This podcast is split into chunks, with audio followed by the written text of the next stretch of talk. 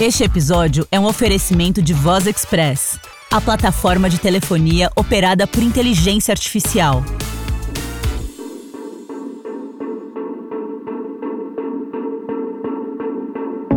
Stranger Topics.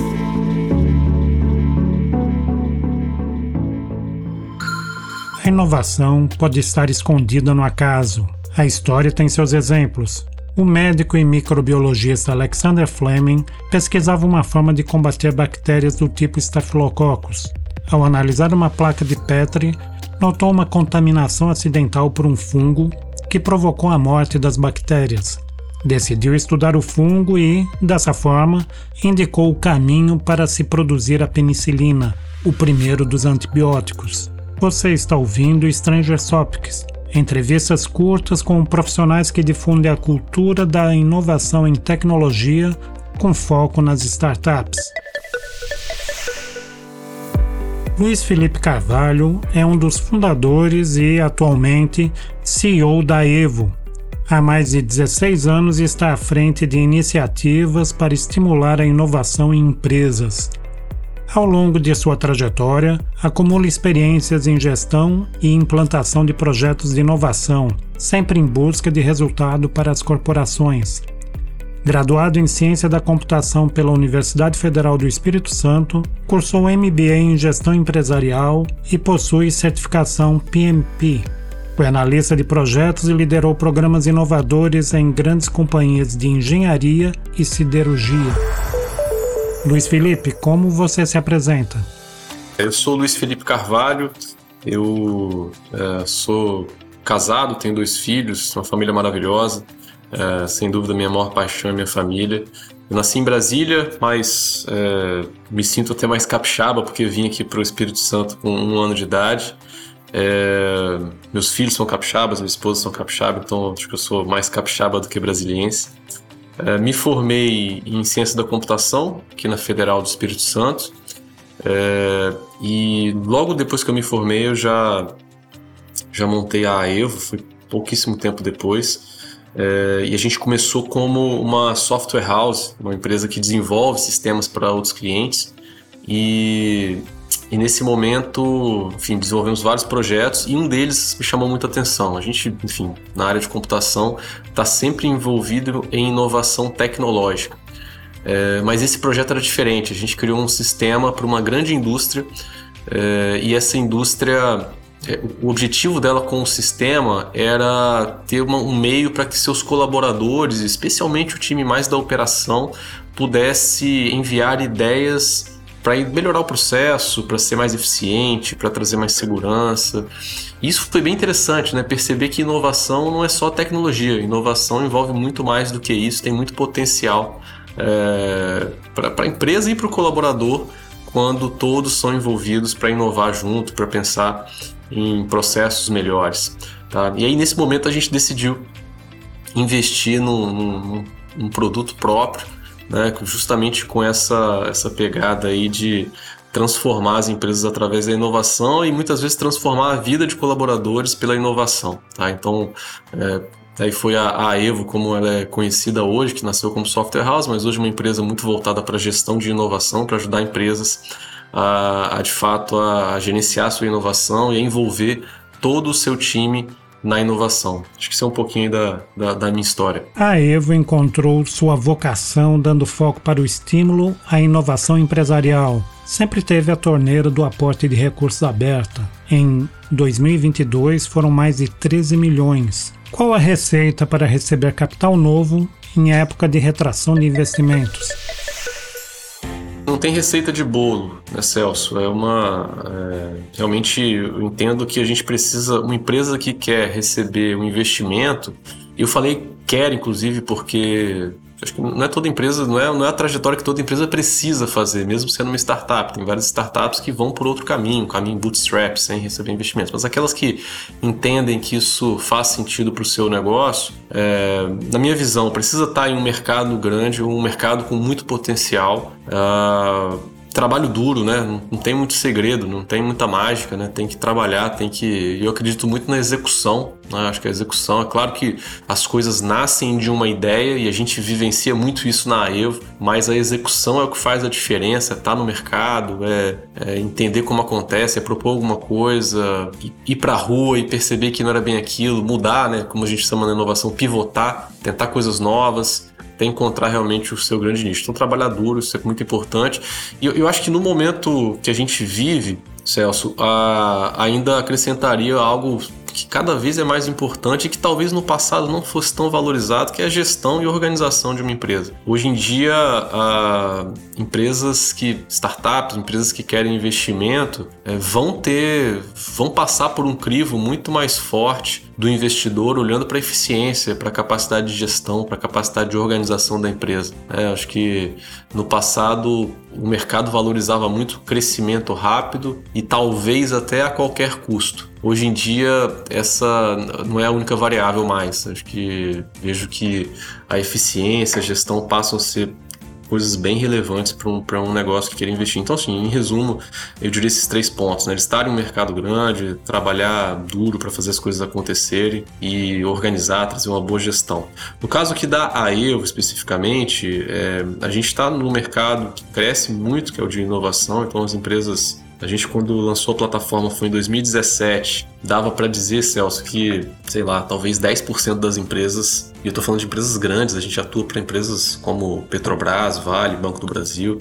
Naquela época, 10% das empresas que a gente abordava tinha uma área de inovação. Hoje em dia isso é completamente diferente. Todas as grandes empresas têm uma área de inovação e investem consistentemente em inovação. Então esse mercado em crescimento eu acho que é um diferencial nosso e a nossa organização é bem relevante também desde o início. A gente foi uma empresa que foca muito na gestão, é, então nos, os fundos quando investem na Evo ou em qualquer empresa, né, é comum ter uma etapa chamada due diligence, que é aquele momento em que, em que o, os investidores reviram a sua empresa, né? eles querem entender seu, seus dados contábeis, as questões jurídicas relacionadas. E a gente em geral é muito elogiado por essa parte, né? Então acho que são atrativos para o mercado que a gente vive.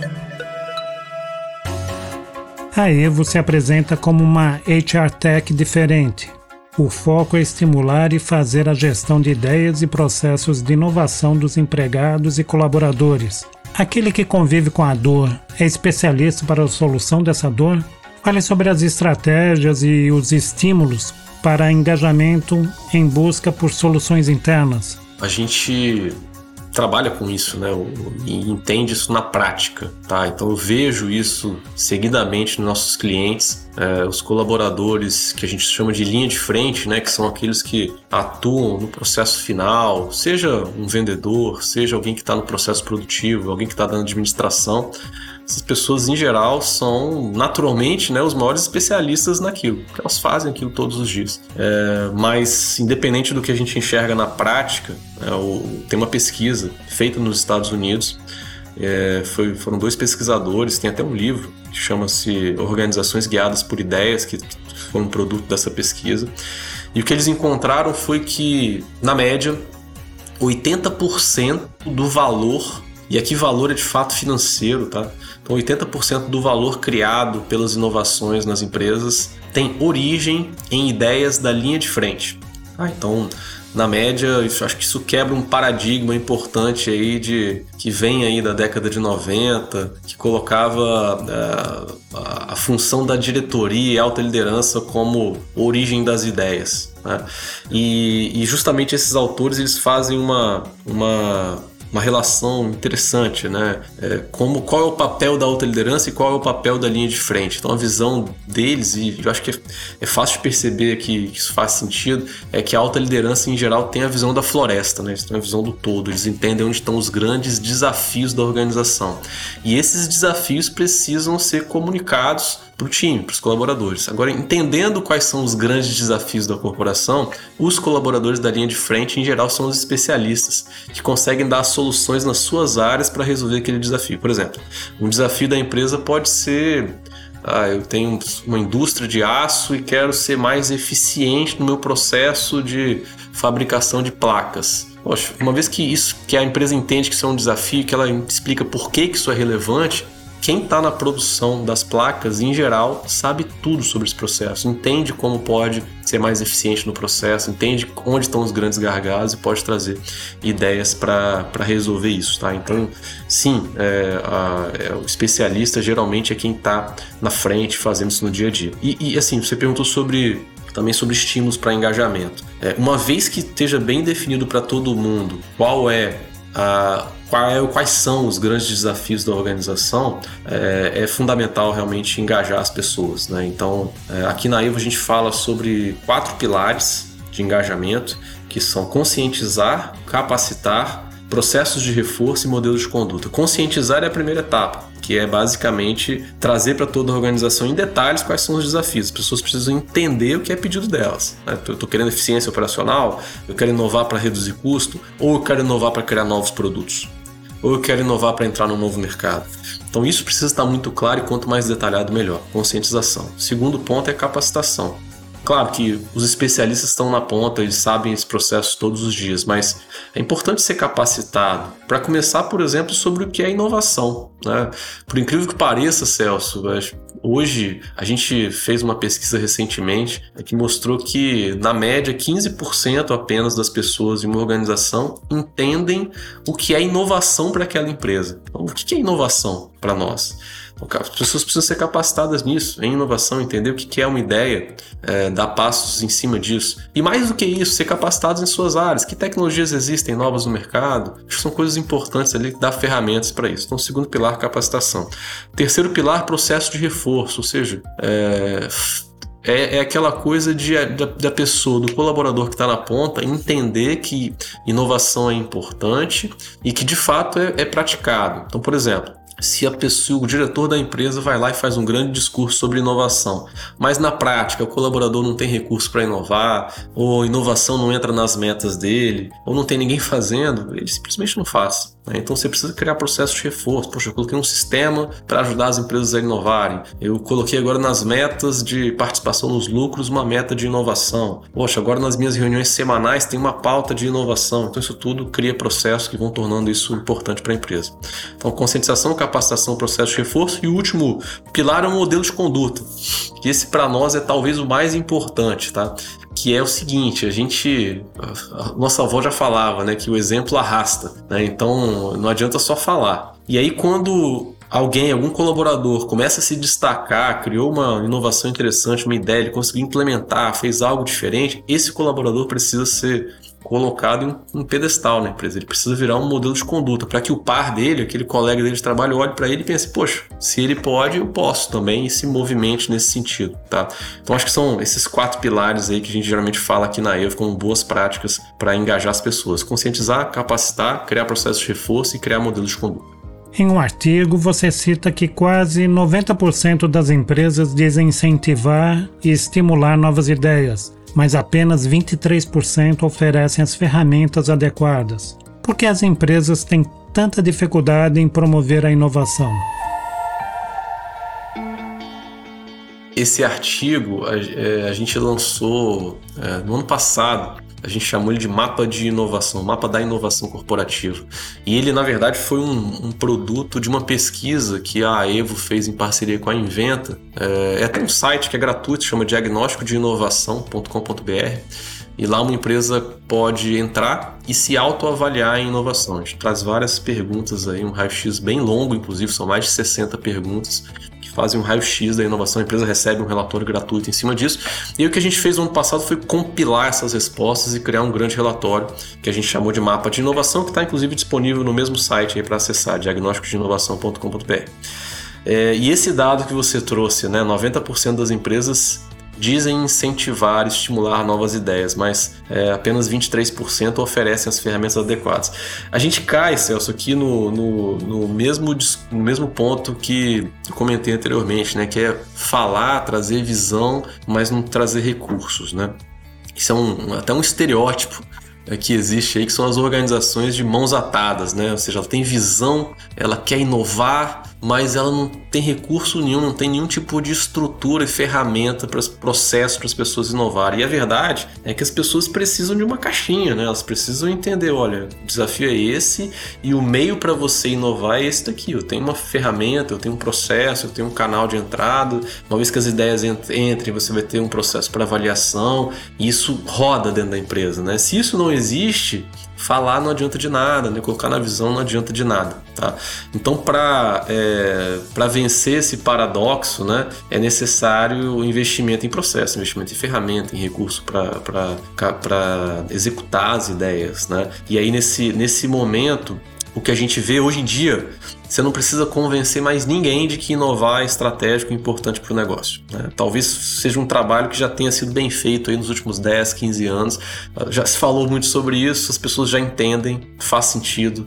Uh, em geral, as pessoas concordam que inovação é importante, que cria diferenciais e que é importante para é, o negócio, que a sua empresa tenha algo perene, né? tenha perenidade. É, o desafio agora é justamente esse. É, como que as empresas trazem isso para a prática? Como que as empresas começam a criar os processos? Como que as empresas é, criam áreas que vão ajudar toda a organização a inovar? Como é que ela separa orçamento para isso? Quanto de orçamento? Para que tipo de inovação? Então, eu acho que está aí a, a, dificuldade atual, né? É, as empresas saírem do discurso só e saírem só do entendimento que é necessário inovar e darem um passo para realmente criar os processos, para realmente é, criar os meios, é, buscar orçamento, que seja até por financiamento. Existem várias, vários meios de financiar a inovação no Brasil. Tem inclusive a Lei do Bem, que é bastante interessante, né, que dá incentivos fiscais para as empresas que, que inovam. Ela é autodeclarável, né, é basicamente uma isenção de imposto relacionado a todos os custos que você tem com inovação, é, mas poucas empresas no Brasil aderem a ela. Tá? Tem riscos, é importante fazer com com uma, uma consultoria apoiando, né? Mas tem, tem recurso para isso, né? Então, eu acho que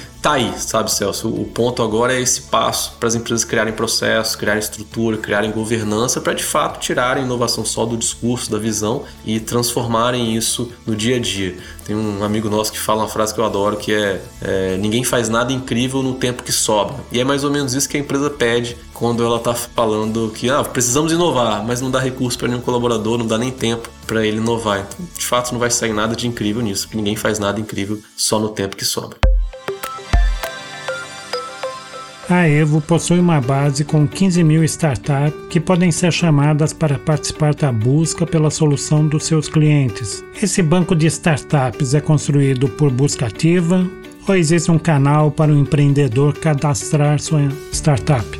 É, a gente tem uma base grande né, de, de startups, de empresas empresas de forma geral, né, que podem ajudar grandes corporações a inovarem. É, e você perguntou qual, como ela é construída, né, se é busca ativa, se tem um canal. Na verdade, são os dois, tá, Celso? Nós temos aqui na, na Evo times para fazer a, a, curadoria da base, estão sempre evoluindo a base aqui, é, seja projetos nossos, seja até através de projetos feitos para clientes. Então, toda vez que a gente faz uma consultoria, presta um serviço para um cliente, a gente acaba atualizando a base, tornando ela mais robusta para todo mundo mas eu, eu, a forma orgânica, né, que é essa é, em que os próprios empreendedores, né, os próprios founders de startups é, atualizam, é uma bem interessante para nós, porque, como eu disse, a gente tem grandes corporações lançando desafios para o mercado usando a nossa ferramenta. Então, como uma grande empresa, né, um Banco do Brasil ou uma Vale lança um desafio no nosso portal,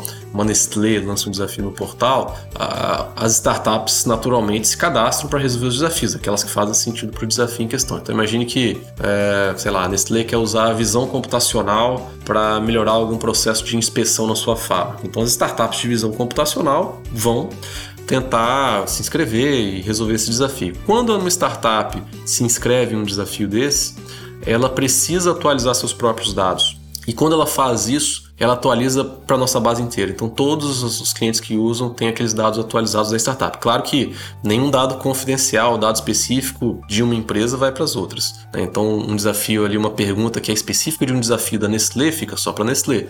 Mas os dados da startup, que ela faz, que mercado que ela atua, que em geral ali são as informações que uma empresa usa para encontrar as melhores startups, isso fica atualizado sempre que uma startup entra e atualiza o processo, tá? Então acho que são essas duas maneiras de é a forma como a, como a gente ajuda ali a, a, a, grandes corporações a fazer inovação aberta, né? a irem até além dos seus próprios colaboradores, é, trazendo ali o mercado para ajudar a inovar bastante também. Vocês usam IA para identificar a startup a ser chamada para participar da busca por solução. Como é calibrada essa IA? A Evo encontra a startup a partir da tecnologia que a startup domina ou o critério é o portfólio dos clientes? Na verdade, essa IA ela, ela se baseia em semântica. Celso, é, um, é algo bem interessante. É, ela não é não olha para palavras-chave ou para tecnologias específicas, mas para semântica em forma geral. Então imagine que uma startup está cadastrada na nossa base e aí, uma vez que ela está cadastrada, ela tem uma série de informações, né? Ela tem ali o mercado, ela tem a própria descrição, uma descrição mais completa, ela tem rodadas que ela participou, enfim, uma série de informações. Todas essas informações para cada startup são lidas pela nossa inteligência artificial, tá? E aí ela é como se cada startup fosse um pontinho em um, uma, um mapa de múltiplas dimensões. Tá? E aí é, o, o, algoritmo ele tenta buscar relações. Né? Então imagine que agora um colaborador está enviando uma ideia é, para vamos usar a visão computacional de novo aí, tá? Ele está usando, está colocando uma ideia que, sei lá, vai falar de própria inspeção. Né? Vamos usar o mesmo exemplo que eu dei para Nestlé. Então o colaborador da Nestlé está lá, ah, a gente podia usar aqui algum mecanismo automatizado para para fazer inspeção automática de, no nosso processo produtivo. Essa foi a ideia. Aí a entende a semântica disso e posiciona essa ideia também num, num, num vetor, aí, numa grande matriz multidimensional. Quando ela encontra pontinhos próximos, que pode ser uma startup, por exemplo, ela pode indicar. Então, na prática, o que isso significa? Que mesmo que ah, as palavras usadas sejam diferentes, se a semântica, né, se o significado dela for semelhante, ele vai encontrar essa semelhança. Tá? É o mesmo algoritmo que, que é usado pelo Google e, e ele foi feito inclusive multi-idiomas. Tá? Então é, a gente consegue. Uma ideia que foi enviada em italiano pode percorrer uma base, uma startup em inglês, porque a semântica é a mesma, independente do idioma dela. Então é uma forma muito interessante de achar coisas que tenham significados semelhantes e tentar juntar isso e sugerir para o colaborador ou para a empresa que está fazendo um desafio. Então, no momento que a empresa está lançando um desafio, ela descreve esse desafio, a partir dessa descrição a gente capta o que ela espera e vai buscar startups que tenham significados parecidos e propõe. Da mesma forma, quando o colaborador está trazendo uma ideia, a gente entende a semântica da ideia, relaciona com, com as semânticas das startups e tenta trazer as melhores opções. É claro que tem situações que não tem, não existe nenhuma startup que, que ajude naquilo mas na maior parte das vezes a gente consegue trazer automaticamente, a gente, eu falo aqui o sistema, né, consegue trazer automaticamente sugestões de empresas que podem ajudar a inovar naquela parte. Com tanta experiência em soluções e inovações, o que você identifica como escasso no mercado de inovação digital?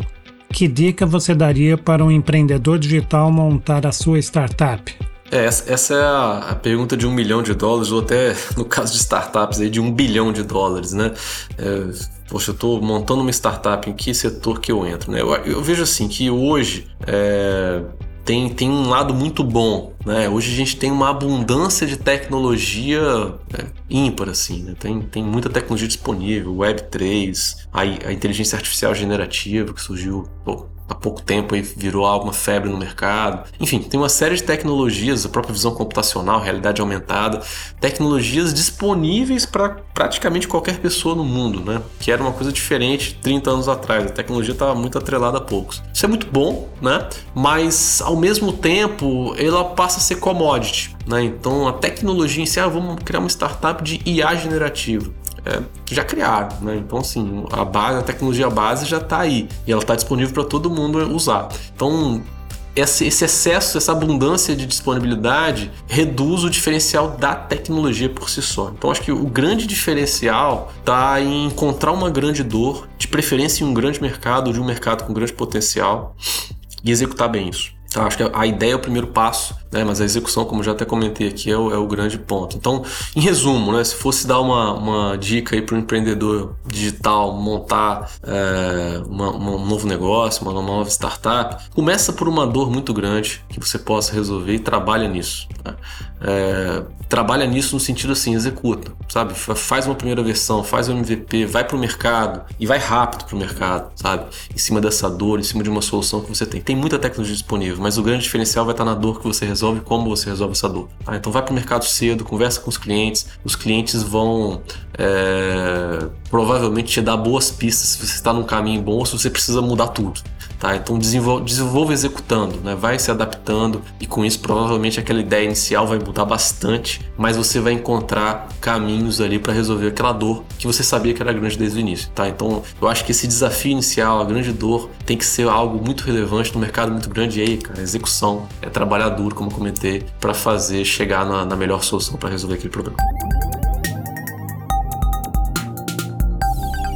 Chegou a hora de pedir estrelas para você que gostou de Stranger Topics. Uma forma de apoiar o podcast é falar dele nas redes sociais. Avise aos amigos. Outra forma prática é marcar Stranger Topics na sua plataforma. O recurso é útil para lembrar do nosso próximo episódio. Vamos conversar com André Tanese, CEO da Discola, uma plataforma de cursos que tem como proposta criar novas experiências de aprendizagem em EAD. Aguardo você. A edição de som é da Sobrado Editora. Eu sou Celso Calheiros e esse foi Stranger Topics.